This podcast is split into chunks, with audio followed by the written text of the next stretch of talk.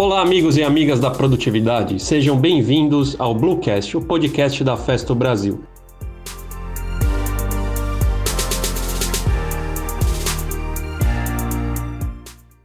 Eu sou Marcelo Pascoalucci e em nosso episódio de hoje contamos com a participação de Matheus Moraes, Business Driver e Douglas Brandão, gerente de produtos, e iremos bater um papo sobre automação elétrica, benefícios e o futuro. Vamos lá! Bluecast, o podcast da Festa Brasil.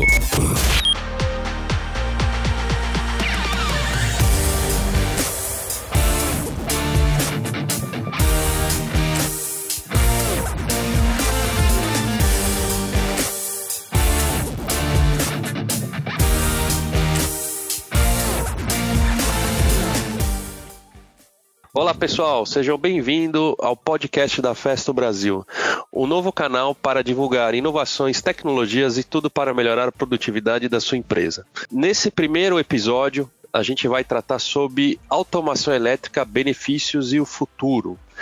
E quem vai conversar com a gente hoje é o Matheus uh, e o Douglas. Vamos lá, pessoal, se apresenta aí para nossa audiência. Olá Marcelo, olá ouvintes do podcast da Festo. É, meu nome é Matheus, trabalho na Festo há seis anos e meio, tenho 33 anos, sou formado em mecatrônica, tu como business driver na linha de automação elétrica da Festo Brasil e, e isso consiste em levar as melhores soluções para os nossos clientes, desenvolvendo sempre é, de forma inovadora as aplicações que, que a gente vai recebendo. E aí, Douglas, se apresenta aí para o pessoal. Bom, olá a todos. Né? Para mim é um prazer estar participando aí desse primeiro Bluecast. Sou Douglas, tenho 27 anos, eu sou formado em automação industrial com ênfase em eletrônica. Né, também possuo uma formação aí em, em, marketing. Trabalho na Festo há aproximadamente sete anos como gestor de produtos, né? Então estou sete anos trabalhando aí com a tecnologia de automação elétrica na área do marketing, fazendo aí a, a parte de gestão de todo o ciclo de vida dos produtos eletrônicos da Festo. Né? E eu tenho como um hobby estudar um pouco de história, né? Acho que eu me amarro um pouco nessa parte de, das coisas que aconteceram no passado, então eu, estou sempre aí assistindo vídeos, documentários, isso é uma coisa que eu gosto de fazer bastante também. Bacana. Bom, pessoal, para a gente introduzir aí o assunto, vamos por uma, uma pergunta inicial o que, que, é a automação elétrica? Né? Então, é uma tecnologia, obviamente, mas o que, que ela consiste? Quais são os elementos assim básicos, fundamentais para você ter uma automação elétrica? Marcelo, acredito que a automação elétrica ela consiste na utilização da eletroeletrônica para realizar o controle de equipamentos industriais. Então, posso tra trabalhar com um sistema supervisório, posso trabalhar com um CLP, posso trabalhar de forma remota, posso trabalhar é, de forma local, né? Seja é, numa planta de processos contínuos, como uma cervejeira, ou seja numa montadora de carros. A automação elétrica é ela que realiza e que faz todos os equipamentos que compõem uma máquina conversarem. Né? E para isso a gente pode utilizar né, como os principais elementos, elencar os principais elementos como os motores inteligentes, né, os servos motores, módulos de rede, eh, os controladores programáveis, que são a, a, inteligência do processo, as interfaces homem-máquinas, os sensores de controle, sistemas de visão, uma série de produtos aí que fazem parte da linha né, do, do, do que a gente chama de automação elétrica. E, e quando, por exemplo, você olha para uma planta, né, então você chega lá numa fábrica e aí você faz uma análise né, e chega à conclusão que a melhor solução para aquele ponto ou para aquela etapa da produção é uma automação elétrica. E quais são os critérios para a gente chegar nessa conclusão? Como é que vocês enxergam essa condição de trabalho da automação elétrica? Então, Marcelo, a gente parte do princípio que não existe uma tecnologia 100% melhor do que a outra, né? Principalmente quando a gente compara, a gente chega no cliente, né, e tem as duas opções, trabalhar com pneumática e trabalhar com eletrônica, né? Depende muito da aplicação, né? Eu diria, depende da necessidade do cliente, depende dos resultados que ele quer obter, né? O que que ele quer ganhar com aquilo. Eu diria que assim, quando o cliente ele está uh, procurando mais controle e flexibilidade no processo dele, a gente tende a ir para soluções mais com automação elétrica devido aos benefícios que ela traz, né? Mas o melhor mesmo é quando a gente consegue combinar as duas tecnologias, né? Porque a pneumática é uma excelente é, opção para algumas aplicações mais simples, né, de duas posições, onde você não tem tantas paradas intermediárias, onde você não precisa ter um controle maior e o custo-benefício dela é muito bom, né? Então, quando a gente combina as duas tecnologias, a gente consegue oferecer tanto uma solução com custo otimizado, que é a parte pneumática, quanto com a flexibilidade e o controle da automação elétrica. Perfeito. Só completando aí, que o Douglas disse já muito bem, vai bastante também da necessidade né, do cliente. O que ele precisa, qual a precisão que ele necessita ali nos movimentos dele, qual o tipo de controle que ele precisa, se ele precisa de um controle de força, se ele precisa de um controle de velocidade, se é apenas um controle de posição. Então, muito vai passar pelos critérios, né, pelas necessidades daquela aplicação, daquele projeto.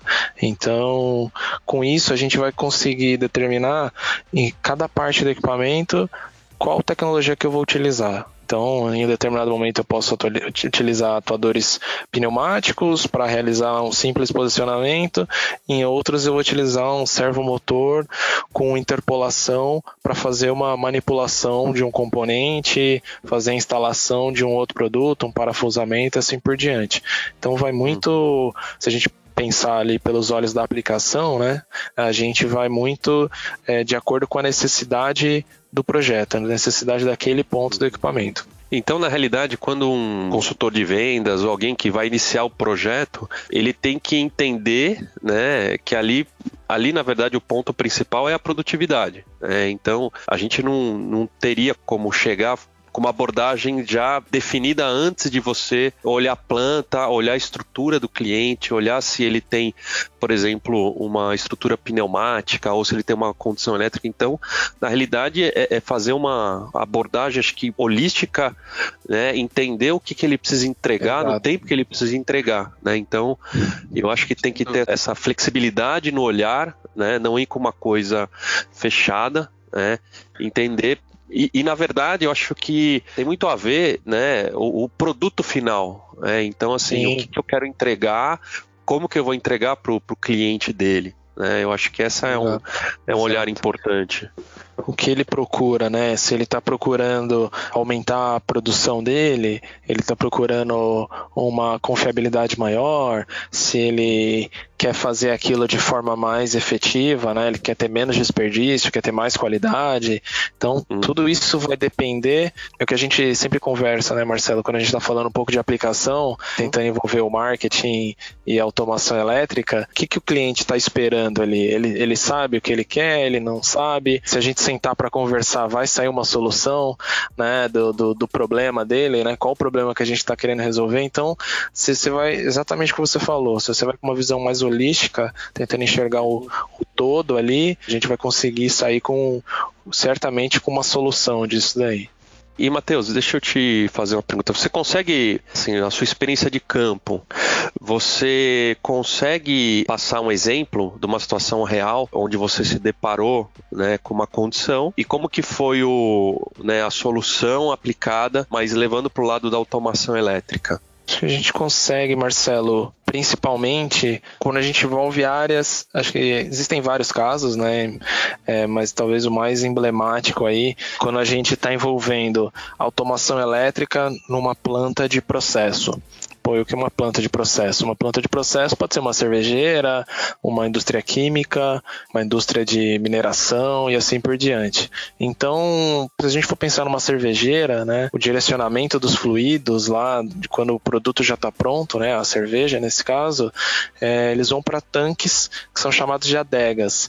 E essas adegas existem várias, dezenas delas, dependendo do tamanho da fábrica, que vão armazenar o produto, seja para ele ir para um invase, seja ele para ir pro caminhão para ser transportado para uma outra planta, seja para ficar armazenada esperando o momento de ser envasado. Então tudo isso antigamente era feito de forma manual, né? O direcionamento dos fluidos, a abertura e fechamento das válvulas. Mais recentemente a gente fez uma reforma em uma cervejeira no Rio de Janeiro, onde a gente utilizou o terminal de válvula. O terminal de válvula da Festo, ele emprega tanto automação elétrica como pneumática, é, então ele tem um controle via rede dos sinais que vão abrir e fechar as válvulas. Com isso, a gente automatizou toda a adega do cliente via rede. Então ele tinha numa sala um sistema supervisório, um computador, com o operador ficava monitorando. Bom, agora eu quero pegar os itens que estão, né, o produto que está no primeiro silo e mandar lá para a linha de invase de latas. E aí com todo o sistema ali sendo monitorado eletronicamente, né, controlado e monitorado eletronicamente, ele conseguia fazer isso da sala dele, sem precisar ficar abrindo e fechando válvula. Então, uhum. é, e toda a leitura de campo, os sensores que ficam no campo, seja de vazão, pressão, temperatura, também são admitidos esses sinais através do terminal de válvulas. E com isso se ganhou muito tempo no processo, aumentou muito mais a eficiência, né? Diminuiu ah, o número de erros de, de processo ali, de seja colocar o produto errado para a linha errada, né? Então também ganhou em eficácia aí. Acho que esse é um exemplo. Bacana, porque a indústria de processo, né? Como a gente organiza na festa, a gente tem a manufatura e o processo, né? O processo basicamente trabalha com manobra de fluido. E a gente, historicamente, é visto como a difusão da automação é, elétrica ela é muito mais na manufatura, né? Então é legal que você tenha, enfim, apresentado esse exemplo, porque automação elétrica ela com certeza tem muito a contribuir com, com essa parte de processo, né? E Douglas, você tem algum exemplo de manufatura, por exemplo, é, que já é um tipo de, de indústria que já utiliza a automação elétrica de uma maneira mais difundida? É, uma dos benefícios né, é, da automação de forma geral é que a gente consegue aplicar um mesmo produto em diferentes segmentos. Né?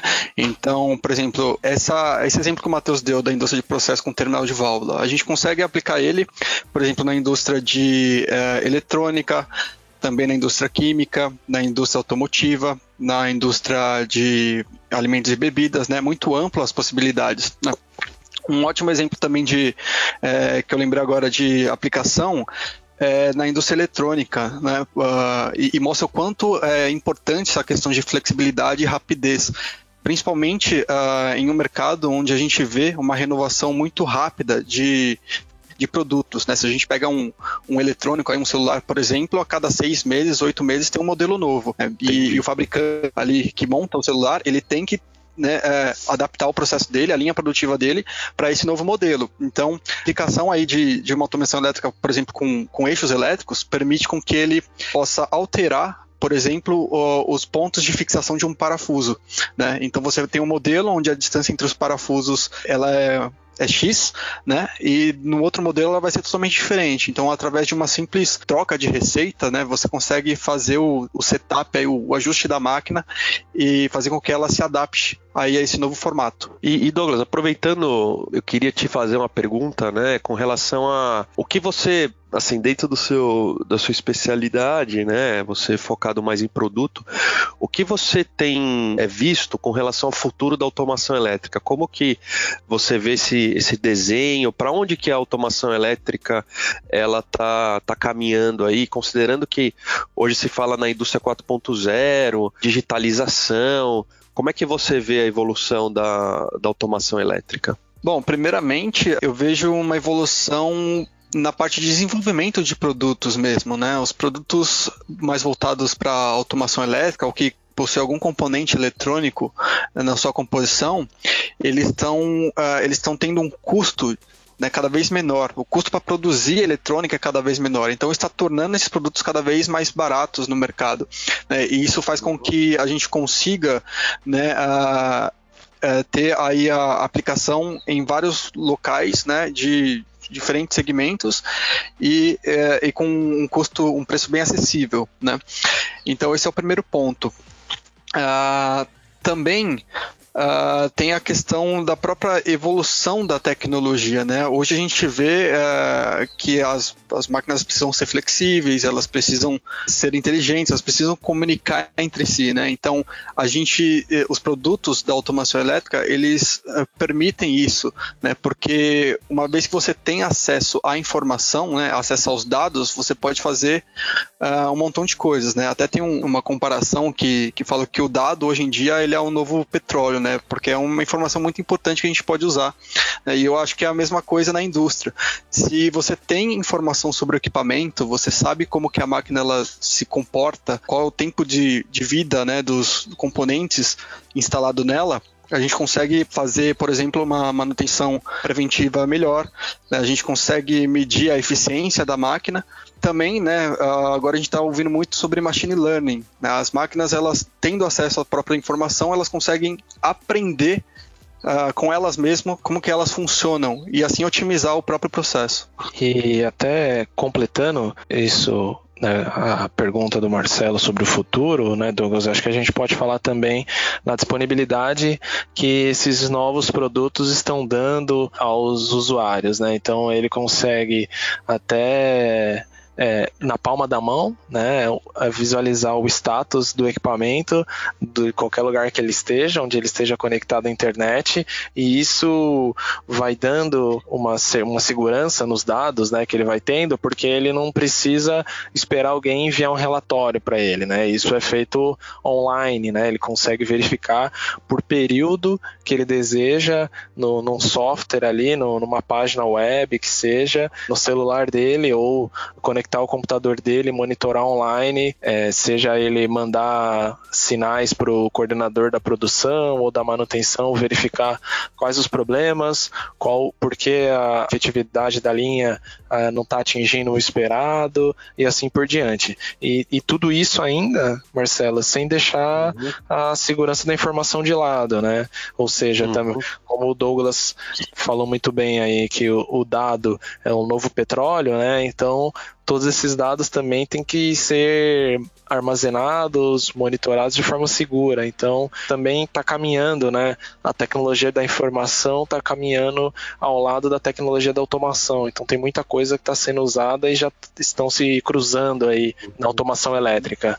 E, o que é, é, algo que eu acho bem interessante para o futuro, né? Antes eram coisas separadas. Quem mexia com TI não mexia com automação. Hoje não. Hoje, em grandes fabricantes de máquinas, a gente já vê um departamento que eles chamam de TA, que é a tecnologia da automação, que envolve uhum. toda a parte de banco de dados para armazenar as informações da automação dos equipamentos. É interessante você ver essa, essa movimentação na estrutura da, das empresas, né? Porque o TI, até certo ponto, ele era uma estrutura separada e, e a gente talvez tenha a imagem né, do, do helpdesk, aquele tipo de coisa. E hoje você vê é, como o Douglas falou e você enfatizou a questão dos dados, né?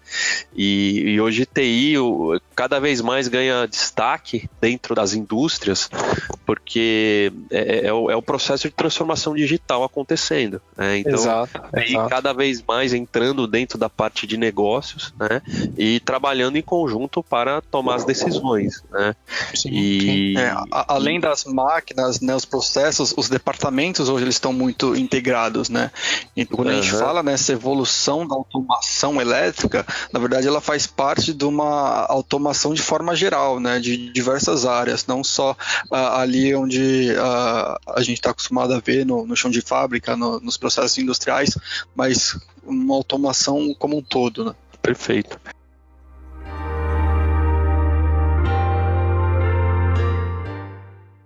Bom, galera, nosso tempo aqui acabou. Foi uma conversa muito, muito boa. Acho que deu para trazer exemplos, né? Eu acho que é importante também ver para que caminho que, o, que a automação elétrica, porque hoje você vê o nível de influência, né? Desde a parte técnica, né? Até a parte de uma estrutura organizacional, né? Então, essa nova era industrial, ela está realmente alterando a forma tradicional que as empresas antes lidavam com, enfim, com, a produção, né? Exato, exato. E eu acho não são que... coisas separadas, né? Mas, né, Marcelo, a organização não está mais separada da, da, de como é feita a automação no equipamento, né? Acho que tudo está envolvido hoje, né? Processo, produção, automação, TI, isso é bem legal.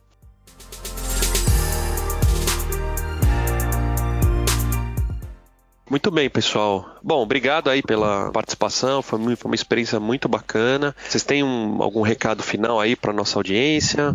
Pode falar, Douglas. Assim, a gente está agora num momento de confinamento, né, de isolamento social, então o que eu recomendo é, assim, tem diversas ferramentas online até no próprio site da Festo, né, com mais informações aí sobre automação elétrica e como que a gente tem atuado nesse segmento, inclusive várias ferramentas que auxiliam o nosso dia a dia, ferramentas de dimensionamento, de seleção de produtos, ou seja, tem bastante informação disponível hoje. Acho que é uma boa oportunidade aí da gente né, mergulhar aí nesse assunto e aprender mais. Bacana. Matheus, quer dar um recado final? Bom, primeiro agradecer o convite para o primeiro Bluecast, o podcast da Festo. Eu acho que é uma ferramenta bem legal. Uso bastante também no meu dia a dia, né? Agora, antes era no trânsito, agora é durante o trabalho, eu vou ouvindo os assuntos lavando louça, lavando louça, que elas não, ela não acaba, né? Então a gente tem sempre, tem sempre o que ouvir. E é isso, recomendar talvez que as pessoas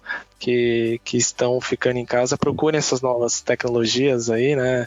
podcast não é algo tão recente assim, mas acho que o número de, de, de informação que está surgindo é bem interessante, é bem legal, vale a pena. E também deixar nas redes sociais da festa, aí, o LinkedIn, acho que a gente posta bastante informação, bastante tecnologia. No Instagram também, a gente tá, tem as lives, as informações, os Bionics. Os eu acho que é bem legal. Os webinars que a gente tá fazendo. Tem muita coisa legal acontecendo no mundo festo aí. Então, uma dica é essa, a gente compartilhar sempre essas coisas. Beleza, galera. Obrigado aí pelo, pelo bate-papo. Até uma próxima. Valeu, Marcelo. Obrigado, hein? Valeu, Marcelo. Valeu, Matheus. Obrigado. Abraço. Valeu, Douglas. Abraço.